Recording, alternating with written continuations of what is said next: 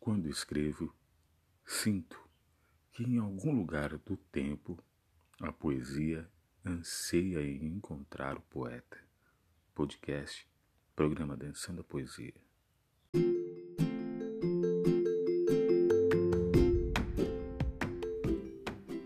Quero mandar um abraço super especial para o meu primo de Boicana, Minas Gerais. Um abraço para você, Marco Aurélio Medeiros. Podcast, programa Dançando a Poesia.